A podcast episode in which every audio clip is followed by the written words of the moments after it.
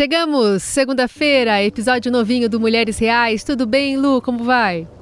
Oi, Carol, tudo bem? Novinho e muito especial, hein? Uma convidada hoje que fala com a gente do outro lado do mundo. Hoje aqui no Mulheres Reais a gente recebe a velejadora e escritora brasileira Tamara Klink, que fala conosco de longe. Tudo bem, Tamara? Bem-vinda. Muito obrigada, Carol. Bom dia a todos os ouvintes da Rádio Eldorado. É um prazer estar com vocês hoje. Prazer é todo nosso em te receber. Você que está falando de longe, está falando da Groenlândia aqui direto com a Rádio Eldorado, sediada em São Paulo. A Tamara, ela acaba de lançar o livro Nós, o Atlântico em Solitário, pela Companhia das Letras. Ela é autora de outros livros também, como Mil Milhas, Crescer e Partir, que fez a partir de uma viagem solo que ela fez entre a Noruega e a França. Ela, aos 24 anos, se tornou a brasileira mais jovem a cruzar o Atlântico sozinha. E a gente está de olho em tudo que ela já fez, das postagens que ela faz nas redes sociais. O Instagram dela é sempre recheado de informações, muitas conversas que se estabelece né, com o seu público por lá. Primeiro, queria te falar como é que está sendo essa chegada aí à Groenlândia. O que, que você encontrou pelo percurso, Tamara? Nossa, são muitas surpresas. É, eu tinha uma expectativa do que eu ia encontrar e que é completamente quebrada quando a gente chega. Até esse é o sinal de que a gente é, chegou onde a gente esperava.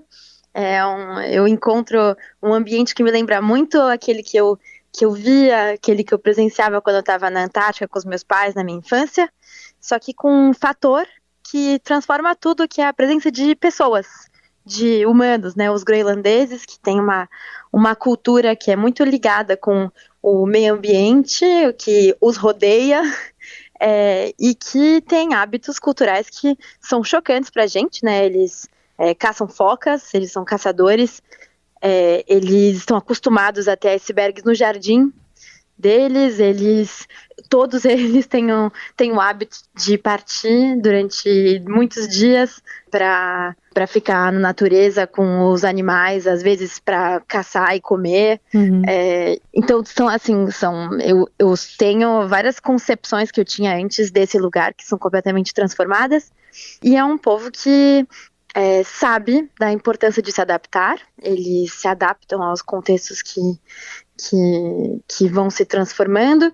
E atualmente eles vivem também é, de uma maneira, com, sob a influência né, da, da, Dinamarca, que é totalmente transformada né, pela presença de bom, tecnologia e é, modos de vida é, também relativamente ocidentais e, e consumistas, e a gente vê esse, a presença dessas duas maneiras de viver uma antiga ancestral local e ao mesmo tempo uma muito ocidentalizada e recente de, de consumir é, produtos que vêm de longe. Então é, eu tô, tô muito, muito impressionada com tudo que eu tô vendo e, e também, bom, graças a eles eu estou aprendendo bastante sobre o lugar, sobre a navegação no gelo, que é algo que eu nunca tinha feito como comandante, né? Uhum.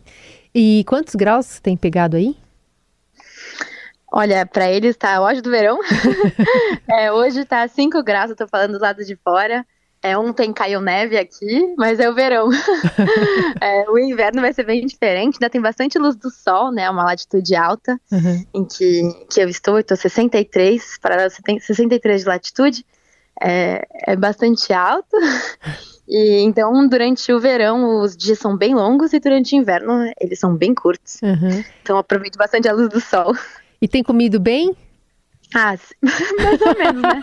No barco como conserva é. e muitos grãos. Eu tenho uma alimentação a bordo que é sobretudo vegetariana. Não gosto muito da ideia de, é. de comer bichos. Pois eu é. é. não, não me identifico com essa necessidade. Então como bastante grãos e, é, e conserva de, de legumes e e o, o plano da viagem, acho que meu, minha maneira de viver também é, é buscar sempre fazer o máximo com o que eu tenho e, e sobretudo, fazer o melhor, fazer muito com pouco. Uhum. É, então, tudo é contado no barco, é, a energia que eu consumo, a água que eu consumo, é, a comida que eu consumo, é, tudo é, é calculado e organizado, estimado para ser suficiente para a viagem. Tamara, eu queria falar um pouquinho sobre o livro que você acaba de lançar pela Companhia das Letras, porque em plena pandemia você partiu ali da França para chegar até a costa brasileira pelo mar, e aí você contou com essa companhia de um caderno, né, do barco, né, o Sardinha. Você está agora no Sardinha 2, não é isso? Isso, é, é a versão, a evoluída da Sardinha 1. Sardinha Mudou 2. de fase. E eu queria que você falasse um pouquinho dessa, dessa sua jornada. Você sempre, quando comenta né, dessa, dessa viagem, apesar de você estar muito acostumada, para quem não fez associação ainda, a Tamara é filha do Amir Klink, velejador, que aliás tem uma história é, longa aqui com os ouvintes da Rádio Dourado. Então você é, tem essa proximidade, mas viajar sozinha, você fez essa experiência. Queria que você contasse um pouco como é que tem sido e essa troca que você faz, tanto no caderno quanto às vezes publicando também nas redes? É, a, a ideia de atravessar o Atlântico em solitário surgiu porque parecia ser o caminho mais mais simples de fazer para começar, para quem está começando, né? É uma rota que é relativamente simples e segura comparada com outras rotas que existem no mundo, porque a gente acompanha os ventos alísios é, são os ventos formados pelos movimentos de rotação da Terra e as correntes marítimas. Então, a maior parte do tempo a gente está com vento a favor. Mas tem vários momentos que não estamos, né? Tem vários momentos em que eu me senti é, bastante é, apreensiva, relativamente des, desmunida de conforto completamente, né? Muita água entrava dentro do meu barco. Eu comprei o barco que eu pude. É, meu pai sempre disse que ele não me ajudaria, uhum. que não me daria nenhum conselho, que me daria zero centavos para eu partir, para me ajudar no projeto. Então ele falou que não faria, não me ajudaria de forma alguma e, e no fim isso foi uma grande ajuda porque eu é, fui atrás do que eu podia com o que eu tinha, que não era muito. Um seguidor do YouTube é, me, me ajudou a encontrar esse barco. Nós acabamos nos tornando grandes amigos. É um, um dos meus grandes amigos hoje que me acompanha em tudo, Henrique. É, e ele muito ocupado com com, com, o trabalho dele, três filhos, acabou fazendo essa viagem, que era uma viagem que ele gostaria de fazer por procuração, me acompanhando todos os dias ao, ao longo da travessia. E eu parti da Noruega sem saber até onde eu iria. No fim, achei que o barco que o barco que era bem pequeno, era um barco de fim de semana que comprei pelo preço de uma bicicleta na Noruega. é, ele era mais forte do que, do que eu esperava. E, eu também descobri que eu conseguia é, fazer mais do que eu imaginava no início e decidi seguir até o Brasil. Foi uma viagem cheia de, de, de surpresas, é, boas e ruins. Aprendi a lidar com a solidão, ficar muito tempo só e tornar a solidão uma companheira. Aprendi bastante sobre, sobre ser uma pessoa, mas e sobre ser mulher também. A gente está falando num programa sobre, sobre isso também. Uhum. E, e no mar, pouco importava se eu era nova, velha, experiente ou não é, mulher, homem, grande ou pequena, forte ou fraca, o mar seria absolutamente indiferente a mim, indiferente à minha passagem, indiferente ao meu barco. E isso, para uma mulher, é muito libertador. É, a gente vai descobrindo que muitas das coisas que nos limitam são ligadas à cultura, é, às pessoas que nos, in, nos entornam, nos rodeiam e, e as nossas crenças limitantes e no barco eu não tinha como mantê-las. É, eu só tinha essas duas mãos para puxar os cabos, para reparar o motor, para fazer é, uniões elétricas e, e por mais que nem sempre eu soubesse é, como resolver os problemas, eu só tinha eu mesma para contar e algumas poucas palavras que eu trocava por satélite com o Henrique, com o Murilo que é, me ajudava com meteorologia, é, com a minha avó, com as minhas irmãs, é, com a Fernanda e com uma constelação de pessoas que, que acabou nascendo, eu acho, desse interesse comum em, em transformar aquilo que era improvável é, um, um caminho possível e realizado. E, e, é com certeza uma viagem que, por mais que eu tivesse só no barco, só eu só cheguei até o fim porque eu não estava só é, no, no projeto. Além da. Bom, uma, uma coisa muito importante foi poder contar com, com pessoas que, que me acompanhavam nas redes sociais e que também é, bom, um encorajamento ou uma razão de estar fazendo aquilo e, e, e talvez, muitas vezes traziam respostas também nos portos onde eu parei, pessoas que vinham me encontrar, que me ajudavam bastante. Então foi, foi um exercício muito legal e, e muito é, significativo para eu ter confiança de ir além E aí surgiu a Sardinha 2, né, um barco que eu preparo há mais de um ano e que um, um mês atrás é, deixou o porto de Lorient, na França, e nós viemos, eu e a Sardinha, é, até, até aqui a Groenlândia e estamos bem felizes o caminho já feito. Simbólico o nome Nós para o livro, né? Portanto, nessa, nessa convivência com tanta gente e de você com, consigo mesmo. Tamara, você tem falado muito sobre a importância de deixar a zona de conforto, de assumir riscos. Como que você lidou e como é que você lida com a vontade de desistir? Ah, a desistência, ela é ela é sempre tentadora, muito presente, muito presente, sobretudo a, essa tentação, sobretudo antes de partir, quando parece que se a gente se a gente desistir, a gente tá, vai seguir a vida que a gente sempre seguiu e uhum. tudo vai uhum. continuar como antes. É, e acho que a parte mais difícil, pelo menos dessa viagem até a Groenlândia, foi preparar o barco. É um, foi um ano de muitas provações. É, é, eu, eu não tinha os recursos para terminar a preparação do barco quando eu comecei. Eu comprei o barco com o, o valor que eu consegui é, com a venda dos livros, que não era super significativo, era apenas o suficiente. É, e, e foi, foi esse, esse, esse livro, e, e, graças aos autores, os leitores, que, que eu pude começar, né, dar os primeiros passos. E muitas vezes tive, tive várias frustrações, às vezes técnicas, às vezes de é, de prestadores de serviço que, que me desrespeitavam, ou que me diminuíam, ou que me diziam que eu era incapaz. Então, essas, todas essas falas que, que eu ouvi, que são falas que todas as mulheres, né, na, bom, na sociedade que a gente vive, da maneira como é hoje, acabam ouvindo alguma, alguma vez é, na sua vida, às vezes, muitas vezes na sua vida, das pessoas que, que estão ao redor é, de nós e, e que no momento a gente está pronta para tomar grandes riscos, elas e que a gente tem medo, né? Elas podem ter, ter efeitos catastróficos. Hum. Então foi, foi, foi bem difícil a preparação, é, mas eu sinto que se eu conseguir terminar é porque eu pude contar com algumas pessoas que, que me lembravam do contrário e também porque eu tinha uma vontade que era muito grande, essa vontade veio dos livros que eu li.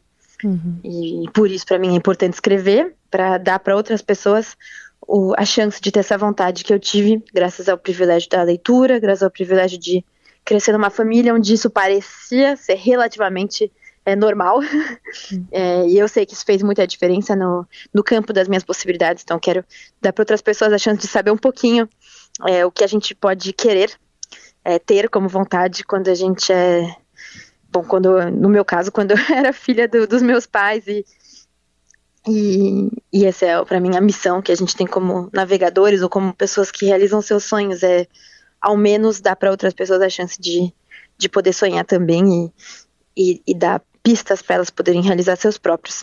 A gente está conversando com a Tamara Klink hoje aqui no Mulheres Reais. Tamara, a conquista de territórios sempre tem uma associação muito masculina, né? Com essa pegada heróica e tal. Mas você sempre fala né, dessa viagem interna que é muito valiosa, é transformadora. Você falou aqui sobre é, esses momentos que você passa sozinha, dessas superações psicológicas muitas vezes que você passa.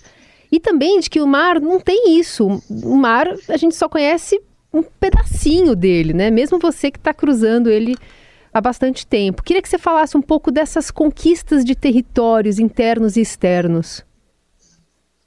É, acho que as grandes conquistas sempre são psicológicas, né? Se a gente não tem olhos para enxergar as conquistas ou para reconhecer, elas não são conquistas, né? A gente não, não vê conquista aquilo que a gente reconhece, é, é reconquista, eu acho, é do, da, da nossa percepção, e a gente é historicamente tem uma visão desses, desses lugares que talvez sejam mais inacessíveis, é, que é construída é, muitas vezes por um olhar é, masculino. As mulheres foram é, impedidas de, de, participar da época das, das descobertas de navegação por, por várias razões. Acreditavam-se que é, elas eram mais frágeis, mais fracas, incapazes.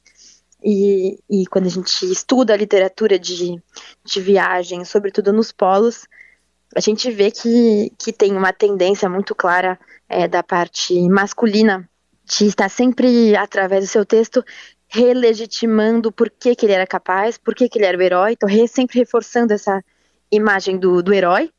E na literatura que foi produzida pelas mulheres, muitas vezes é, mulheres que partiram só, ou que escreveram apesar de serem desaconselhadas a escrever, ou que partiram a, se, se, se vestindo é, de homem para não ser é, impedida. Exato. A gente vê que elas abriam, é, abriam assuntos é, que, que, falavam da, das suas limitações, que elas permitiam ser vulneráveis nos textos, elas é, falavam de coisas ordinárias, como do próprio corpo ou de um café da manhã, e elas não tinham essa é, busca por se legitimar porque ninguém esperava nada delas, né?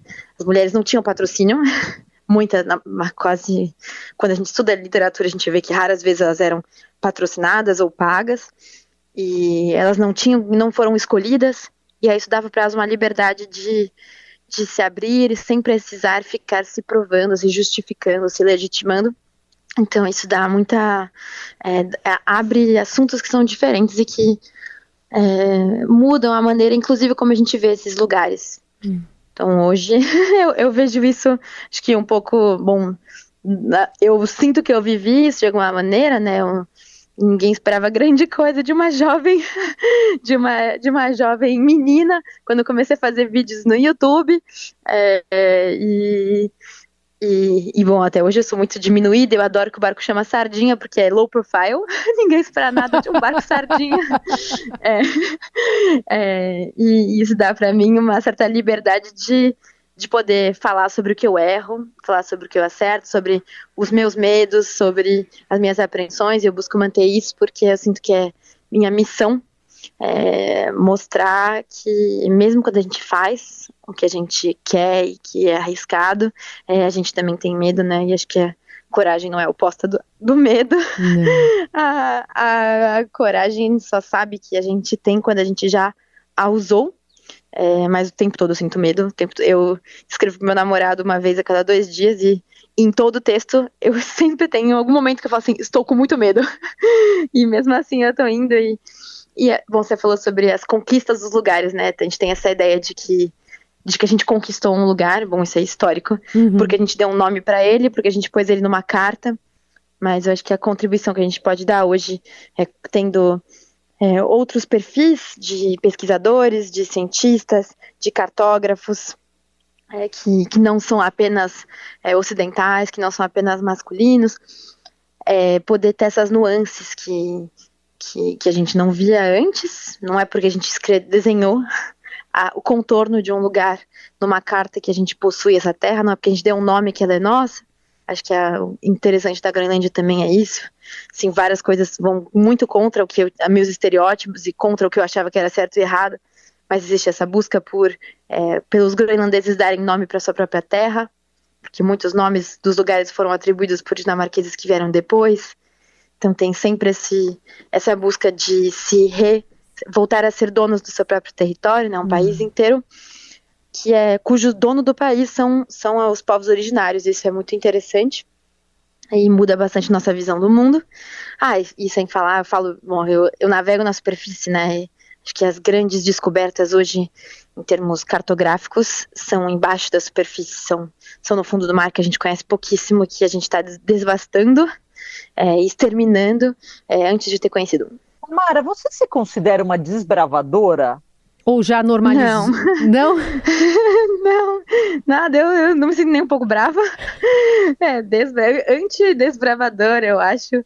É, eu, eu busco fazer, bom, cada um dos meus caminhos, me rodeando ao máximo de, de livros, de pessoas mais experientes que eu, eu falo com os locais, eu busco me abrir ao máximo para outras culturas, busco estar sempre aprendendo e, e eu divido sempre o meu risco em muitas etapas para tentar reduzi-lo ao máximo possível e quando acontecem, enfim, quando acontecem acidentes, geralmente é, eles são, são relativamente recuperáveis, uhum. porque eu dividi tudo que eu posso em pedacinhos. Uhum. E, e você já normalizou a surpresa das pessoas sobre as suas conquistas? Conquistas? Conquista. Bom, eu não sei, acho que não conquistei nada. Eu, eu fiz coisas, mas acho que como todas as pessoas fazem coisa ao longo da sua vida, eu não sei. Não, não sei. Talvez não sei se tenha... A conquista que eu quero dizer, por exemplo, a, mesmo as internas, mas como o lançamento de livros, como atravessar é, um percurso sozinha, como ter o seu próprio barco? Ah, é, entendo. Bom, acho que essa parte de conquistas ela faz muito sentido quando a gente está na Terra, pensando assim em uma evolução profissional num contexto de sociedade, uhum. onde títulos são importantes para colocar a gente é, em degraus sociais diferentes, mas no mar não existe isso. No mar não, não importa é, quantos livros você publicou, não importa quantas pessoas te seguem no Instagram, não importa é, o que você já fez ou deixou de fazer, o mar vai ser sempre indiferente. Acho que é, isso, no, bom, por isso não é, não é, não é um assunto para mim normalizar ou não. É, eu sei que eu estou sempre partindo é, do, do que eu posso fazer naquela hora. É, eu sei que eu vou estar sempre, vou ser sempre mais fraca, ser sempre é, mais, mais burra, vou estar sempre aquém do, do mar, né? O mar é sempre, vai ser sempre mais, mais forte, vai estar sempre, pode sempre me surpreender. Então eu não normalizar é, não, não, não existe normal. Não é isso, né? Não é por aí. O, o né? normal é, é viver essas essas surpresas e estar tá sempre sendo de volta colocada no, no, no, no, chão da, da humildade, tem que estar sempre sendo humilde com o mar, sempre assumir que a gente sabe menos, sabe, sabe pouco é, e, e que a gente não tem que tudo que a gente gostaria, a gente tem que fazer o máximo que a gente pode com o que a gente tem. Muito bom. Essa é a Tamara Klink, que está falando com a gente direto da Groenlândia. É a primeira emissora, a Rádio Dourado, com quem você está falando, Tamara? A única. A única. Eu não, não dou entrevista mais há, há, um tempo, já faz algum tempo que eu, que eu não, não faço mais questão de, de falar sobre, sobre a viagem antes de ter feito. Eu acabei de chegar agora e eu gosto muito da Rádio Dourado, gosto muito de rádio. Então eu abri essa exceção, mas até agora eu não falei com mais ninguém aqui. Você ouve que quando você está no mar? Você ouve rádio, você ouve música? Conta pra gente. Quando pega ah, eu internet converso com as pessoas, é. eu, eu ouço as pessoas e, e eu ouço um pouco de música no barco. Uhum. É, é incrível o poder que a música tem de, de nos remotivar quando a gente está sem motivação, de nos acordar, de nos fazer dormir. É, eu acho que eu, eu vou descobrindo, é muito claro no barco, quando nossa única é, missão é, manter o barco em segurança e, e, e mantê-lo é, continuando a avançar. É incrível ver com, quando a gente tem essa missão muito simples o, a influência que a música tem de nos tornar capaz ou, ou menos capaz de fazer isso. Então eu, é bem, bem poderoso e, e acho que o, o, rádio, a voz, ele também tem esse, esse poder de nos teletransportar através das palavras dos sons e da nossa imaginação. Muito legal. A gente gosta muito sempre assim de acompanhar você, enfim, é, e, e, o rádio nessa conexão com, com o mar ali, com a família Klink já há um bom tempo. A gente muito honrado, muito feliz de ter você aceito o convite, ter podido falar com a gente também dentro da sua rotina aí na Groenlândia. Tamara Klink que está lançando então o livro Nós, pela Companhia das Letras, Nós, o Atlântico em Solitário, e que traz novidades aí em breve. Velejadora, escritora brasileira. Obrigada, Tamara, pela conversa. Um beijo para você. Boa sorte. Obrigada, Tamara. Obrigada, obrigada ouvintes, obrigada Carol, obrigada a toda a equipe.